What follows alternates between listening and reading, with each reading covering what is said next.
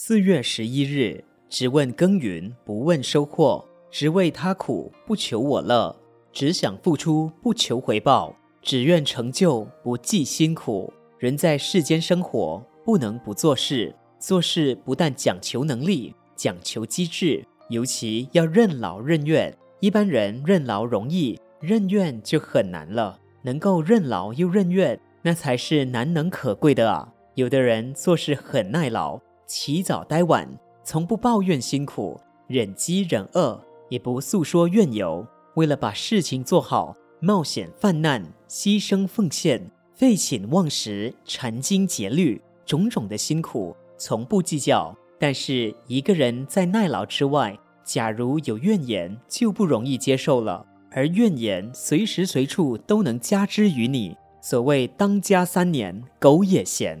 所以做任何事都难以给人十分的满意。佛经说，不能忍受毁谤、批评、恶骂如饮甘露者，不能明之为有力大人也。无人在世间上做人做事。要能做到没有人怨，这是不可能的。所以凡事只要但求无愧我心，岂能尽如人意？奉劝所有工作者，你们能够任劳不算有功，能够任怨才是有力之人。文思修能够任劳又任怨，那才是难能可贵。每日同一时段与您相约有声书香。